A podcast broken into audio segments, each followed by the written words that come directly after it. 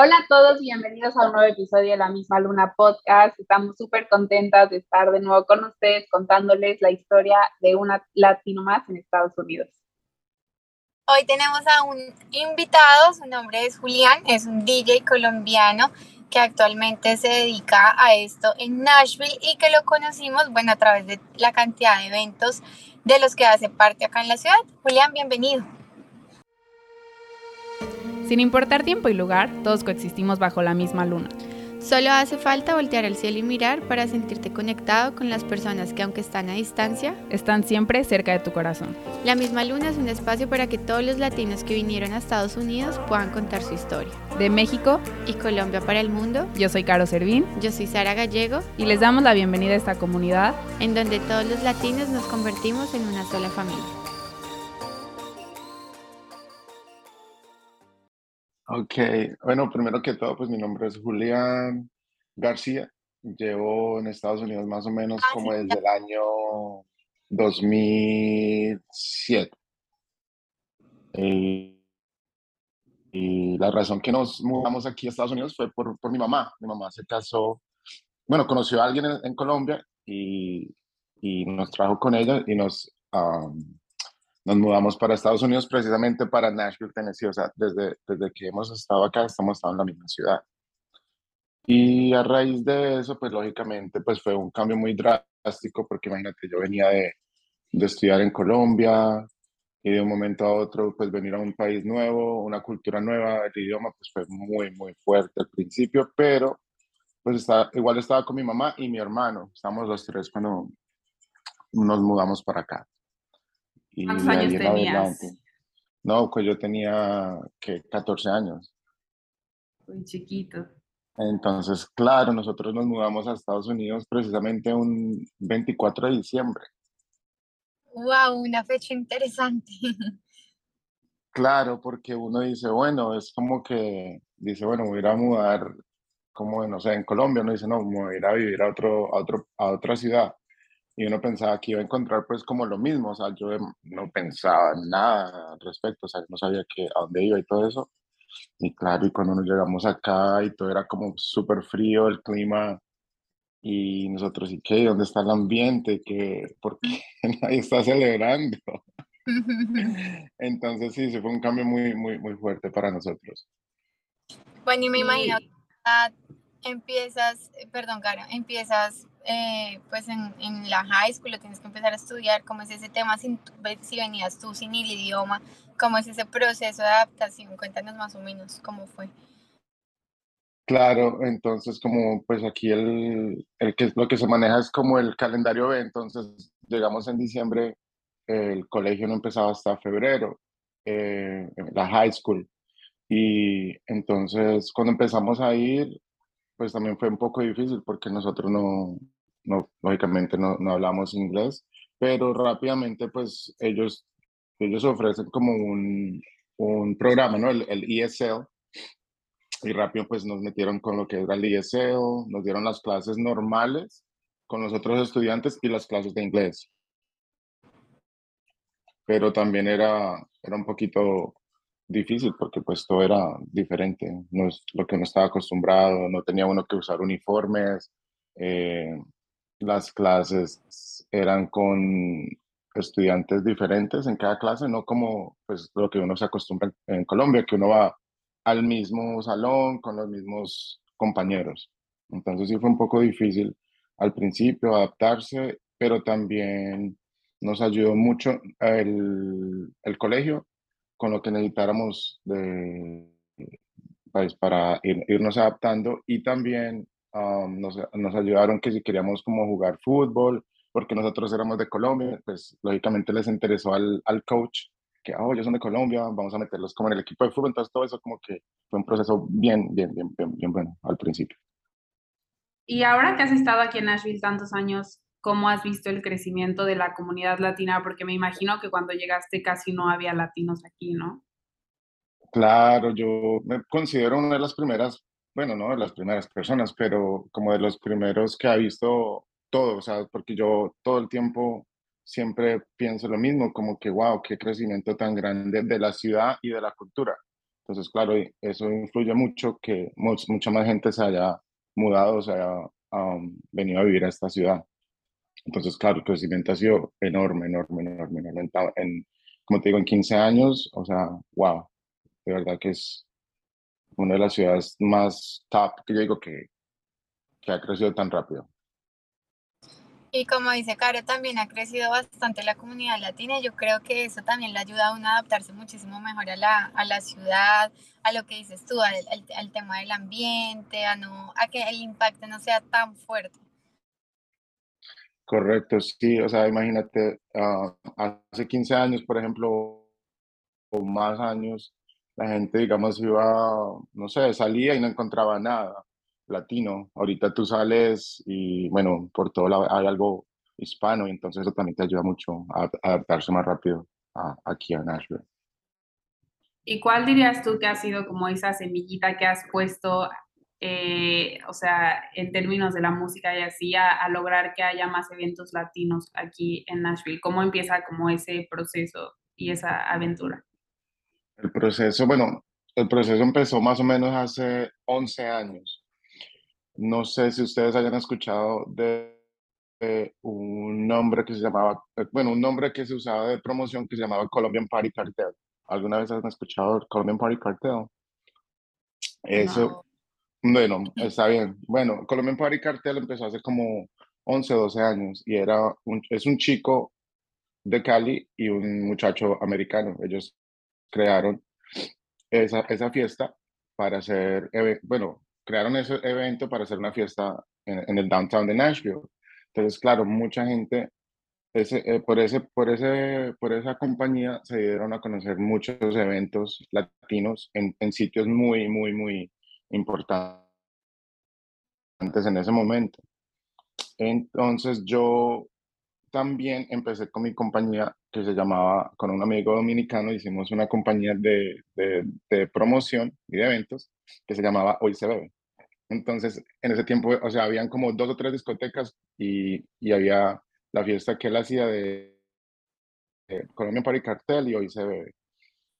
Entonces, a partir de eso, claro, todo el mundo nos quería en los sitios que ellos estaban trabajando, como las discotecas, en los bares. Entonces, a partir de eso, pues sí, yo creo que fue la semillita que, que empezó todo. ¿Cómo descubres tú ese, ese gusto por la música y sobre todo por ser DJ? ¿Desde chiquito te lo imaginabas o ya fue más bien grande que empezaste con esa, con esa carrera musical, pues? Pues, aparte, bueno, a mí siempre toda la vida en, mi casa siempre, o sea, me imagino que en todas las casas de, de cualquier latino la música es como lo primordial, ¿no? Es lo principal para para las fiestas, para cocinar, para limpiar, para cualquier tipo de cosa que tú hagas, siempre incluye la música, ¿cierto? Entonces, claro, cuando yo crecía, claro, era música, música, música. Siempre me ha gustado todos los estilos de música desde pequeño. Entonces, a raíz de que yo tenía mi compañía, a mí me tocaba contratar DJs de otras ciudades. Entonces, yo traía DJs de Miami, de Chicago, así de las ciudades más grandes, de Nueva York. Pero, ¿qué pasaba? La gente de Nashville como que no, no sabía el estilo de cada DJ, cada DJ de cada ciudad es diferente.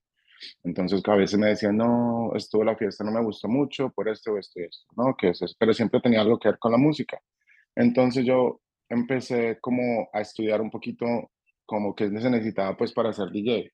Pues lógico, pues lo de la música, lo que a la gente le gustaba, el, el, el equipo y todo eso. Entonces yo me empecé, empecé, empecé, empecé a hacer eso yo mismo. Y ya a raíz de eso, como yo tenía mis propias fiestas, yo decía, bueno, voy a tocar una, a ver, aunque sea una horita, a ver cómo se siente el ambiente. Y la gente le empezó a gustar, le empezó a gustar. Y a raíz de eso, pues mira, ya pasado ya 11 años de, de que empecé. ¿Y ahorita te dedicas a eso full time? Sí, hace tres años yo ya empecé a trabajar full time. Antes trabajaba pues como, como tres o cuatro eventos al mes pero del año, bueno, después de la pandemia, me ha ido súper, súper, súper bien. O sea, tengo el schedule, como dice el cuento, todo, todo está súper lleno todos los meses, gracias a Dios, me ha ido muy bien. Y la gente le gusta lo que yo hago, entonces también eso me ayuda mucho el apoyo de la gente. Bueno, hay que mencionar que Julián eh, lo hemos visto tocando en, en el estadio de Nashville, sí, que además pues me parece a mí que es un logro súper importante que un DJ y además latino pueda tocar en un, en, un estadio que pues donde se juega, o sea, en, en un equipo local de Nashville, que lógicamente es su mayor fanática son americanos y bueno, eh, Julián estaba ahí presente. Cuéntanos cómo fue eh, es poder estar ahí. Eso también empezó como algo muy casual, porque lógicamente nosotros somos apasionados del, deporte, nos gusta mucho el fútbol, y había una barra, o hay una barra que se llama la Brigada de Oro. Y en el primer juego que hicieron, que eso, eso fue como en el 2020, yo fui y entonces, como conocí al, al, chico, al dueño de eso, me dice, hey, tú eres DJ, yo, yo sé quién eres, no sé qué, pero sí, mira, mira, nos gustaría que vinieras a tocar con nosotros en el pregame de todos los, del partido, que, el, que el, el, siguiente. Y yo le dije, claro, yo, yo me ofrezco, yo lo puedo hacer, me gusta todo lo que tenga que ver con música y fútbol, súper. Entonces, a partir de eso, me dio la oportunidad de estar ahí. Entonces me abrió esa puerta de poder tocar, o sea, yo tocaba afuera del estadio, los, los primeros partidos, creo que fueron tres que toqué afuera antes de que de verdad la, la pandemia em, empezara. Pero entonces como que se dieron cuenta del ambiente que se estaba armando afuera y los, los del equipo mandaron gente como a mirar, a ver cómo, qué, cómo estaba, qué estaban haciendo los, las barras. Y de ese momento, pues me, un, un manager de talento de ahí eh, tomó mi información y me dijo, mira, te vamos a buscar una un día para que toques con nosotros en el estadio de, de Niza, en ese momento donde, donde jugaba el equipo principalmente. Y creo que fue para septiembre, no me acuerdo la fecha en septiembre, pero fue el año, el año pasado que fue la primera vez que yo toqué para el, el, para el mes de la hispanidad. Entonces, ellos me dieron la oportunidad, no le habían dado la oportunidad a ningún otro DJ, ni latino, ni americano, ni nada. Entonces, él me dijo, no, yo quiero que el, primer DJ sea latino y que sea en el mes de la hispanidad y que y te hemos escogido aquí. Y hasta me dieron la oportunidad de ser el DJ del mes. En ese momento hacían como, no sé si todavía lo están haciendo el equipo de Nashville, pero escogían como un DJ cada mes y hacían como, como un, una entrevista, fotos y, hacías como que compartías tu Spotify links y todo eso. Entonces él quería que, no, que yo fuera el primero. Y de a partir de ahí, él me dijo, apenas me bajé, o sea, él más contento que yo. O sea, yo estaba nervioso, contento porque me tocó hablar en el micrófono. Y en ese, en ese juego creo que habían más o menos 18 mil a 20 mil personas. Entonces quería que yo hablara en, o sea, en español, quisiera los anuncios en español, de que bueno, bienvenidos todos esta noche al equipo, al, al partido de fútbol. Claro, yo estaba un poco nervioso, pero igual, pues me tocó hacerlo y yo, yo le hice bien, yo, yo entonces el, el manager súper contento, ese me tomó videos, fotos, no, que no sé qué, que lo mejor, que buenísimo, me dice, es que en realidad yo quería esto, porque quería ya como cambiar el, el, el, el oído, pues quería escuchar otro, otro tipo de, de, música. Y yo nomás, pues no, no le puse música en español, lógicamente, pero también en inglés un poquito, entonces feliz. Después, como a la semana, me manda un correo invitándome que fuera parte de, de los DJs de cuando el, cuando el estadio abriera. En el 2022 el estadio abrirá en mayo. Queremos darte cinco o seis fechas que puedas tocar en, en, el estadio. Entonces me dice, y me da, me da el horario, me dice, mira, tú escoges los, los partidos uh -huh. que tú quieras.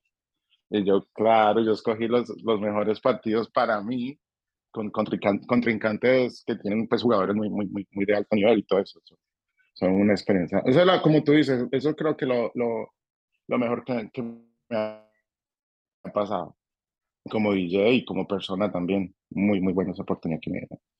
Sí, claro, te da muchísima exposición con 20 mil personas ahí escuchando tu, tu set. La primera jornada y, la, y en el último partido que tuve fue contra el equipo de Los Ángeles Galaxy, que el estadio es para 30 30, 32 mil personas y estaba a full capacity. Y, y yo, pues ya tenía mi experiencia, ¿no? Ya tenía mi experiencia, ya era mi tercer partido y yo dije, no, no aquí iba, aquí se me ponía en la cámara yo feliz, contento, haciendo mi rutina de DJ, o sea, súper bien, mandando saludos, o sea, ya después de la, de la primera, segunda vez uno ya como que se acostumbra. A disfrutar. pero, o sea, disfrutar, sí, sí, eso es lo importante. Uno tiene que disfrutar el momento porque lógicamente si tú transmites que estás nervioso, te transmites que como que te quedas así, que la gente también siente, no, pues no, no, no, no está al 100% la persona. Entonces tampoco trato de tener ese, sentirme así. Bueno, Julián, ¿cómo te ves en, perdón, quiero que te interrumpa. ¿Cómo te ves en, cómo te ves en cinco años como DJ? En cinco años como DJ, yo quisiera ya tener algo más. Yo tengo mi compañía de, de DJs. O sea, también creé, creé, creé, ¿cómo se dice? Creí, creí. eh, ajá, sorry, es que veces me, se me olvida el, unas palabras. Eh, entonces yo a veces tengo eventos que no puedo ir, pero yo puedo mandar, lógicamente hice mi compañía y, mando a los otros DJs que lo, me puedan hacer el evento. Entonces quiero crear más oportunidad de tener algo más grande, de tener muchos más DJs, un network más grande y también tener, ¿por qué no? Un bar o una discoteca. Eso yo creo que sería como la graduación mía. Y también lo, Que yo, lo que yo iba a decir es que obviamente tú siendo un DJ latino aquí en Estados Unidos tienes la oportunidad de como exponer nuestra música y a nuestros artistas hacia los americanos, ¿no? ¿Cómo ha sido para ti ver la reacción de toda esta gente que habla otro idioma, porque yo cuando veo a los gringos escuchando nuestra música se vuelven locos. Sí, sí, de verdad que es, es una reacción que ninguno se la imagina, porque hay mucha gente que uno, pues lógicamente que es un estereotipo, pero esta música latina ha, ha hecho que el estereotipo se rompa, porque la persona que vos menos piensas que te va a pedir una canción en español, la primera que viene y te la pide, y yo, uno se queda como que, o no te la pide a veces, pero pronto la pones y la está cantando o la está bailando y entonces uno dice, wow, o sea que de verdad que la música latina rompe las fronteras, la música en español rompe las fronteras, o sea, de verdad que es un, una, una cosa muy loca que a veces uno no, no, no sabe cómo explicarlo, porque de verdad es muy interesante porque no se sabe uno, pero igual como dice ahorita, con todas las plataformas, con todo lo que está pasando ahorita con Bad Bunny, con todo eso, o sea, ya la música español ya literalmente es parte de todos los DJs que yo conozco y en Nashville y en, en otras ciudades, o sea, es parte de su set, o sea, música en español, parte de su set. Ya, sin, antes, antes era un tabú, antes tú escuchabas dos o tres canciones y te las puedo nombrar, Danza Kuduro, suavemente. Gasolina. Eh, gasolina. Y de pronto que suave, cuando salió suave, despacito, suavecito, despacito. Y bueno, no sé, La Macarena. Y bueno, es algunas canciones que ya la gente dice, bueno, ya. Bueno, la de Shakira también. La de sí, Live. Esa siempre está. Pero ahorita ya, ya, ahorita ya es el, el formato, ya es más, más, más, más más urbano, pues. Pero ahorita la gente ya está escuchando más reggaetón, más dembow, un poquito de merengue. O sea, sí, todavía falta, lógicamente, que no vaya a escuchar una salsa, pero poco a poco. O sea, poco sí, a poco claro, y también es esto que dices, que la, la, música está ayudando a romper los estereotipos que, que teníamos como latinos y está haciendo que muchas otras culturas quieran ser como parte de la nuestra, y siento que eso está increíble porque todo lo que hemos peleado nosotros los latinos para tener nuestro lugar aquí en Estados Unidos y que sea a través de la música que nos logremos unir todos, está increíble. Sí, es muy increíble, ¿verdad? Que, que eso me, me da mucha alegría cuando yo veo muchas culturas bailando y gozando de la música de nosotros. Eso para mí, pues, ¿qué más? Se lo pone uno más alegre. La cultura de ellos también.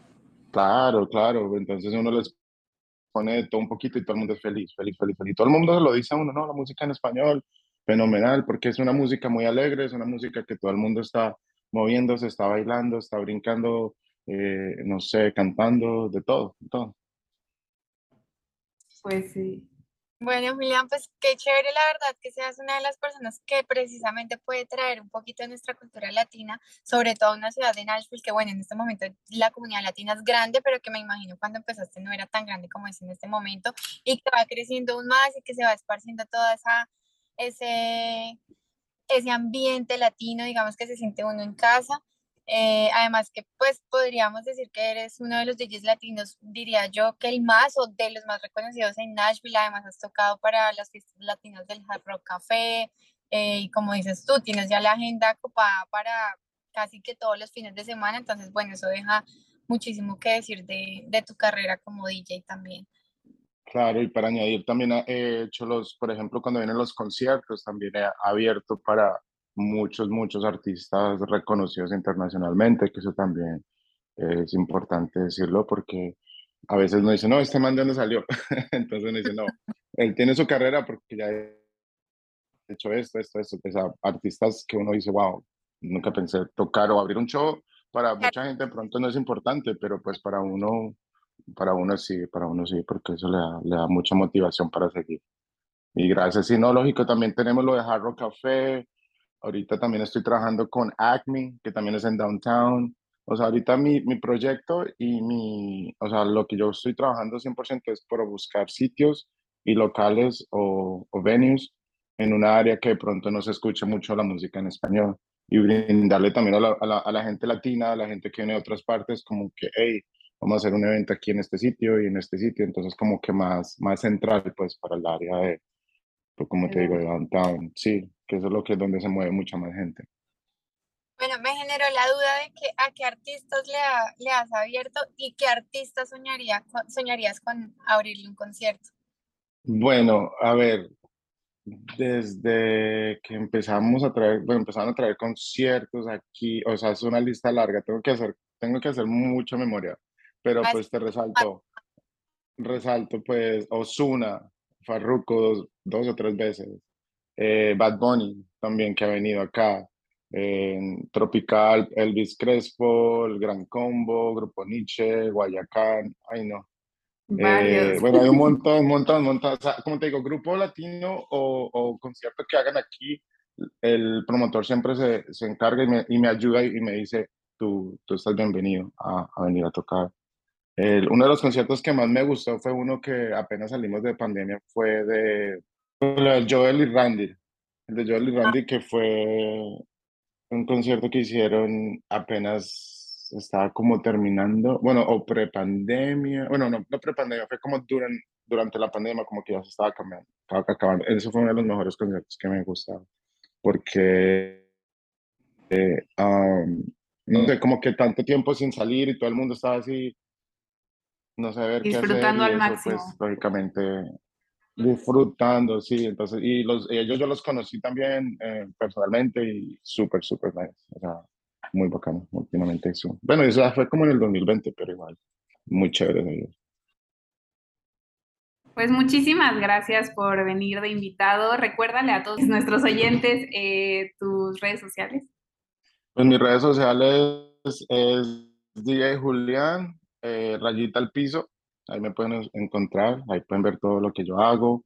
Eh, también pues tengo Facebook, o Julián García, me pueden encontrar por ahí también. Y ahorita también estoy haciendo mi cuenta de TikTok. Ah, ah también. Pues Muy importante. hacer cositas por ahí. Sí, sí, sí. Toca estar uno siempre al mando de todo eso, porque la tecnología y las redes sociales se mueven mucho por esa área.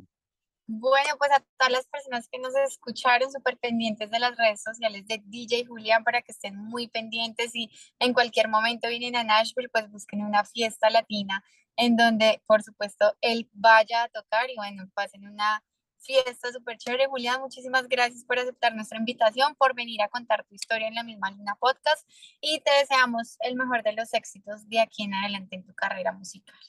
No, muchísimas gracias a ustedes y como les digo, aquí siempre estamos uh, esperando los que vengan y rompen con nosotros algún día, si Dios quiere. Si no, pues muchas gracias por todo, listo. Gracias. También acuérdense de seguirnos en nuestras redes sociales, La Misma Luna Podcast. Y si quieres contar tu historia o conoces a alguien que crees que tiene una historia muy linda para contar, por favor, mándanos un mensaje directo y encantadas de tener a esa persona como nuestro invitado. Muchísimas gracias y nos escuchamos en el próximo episodio.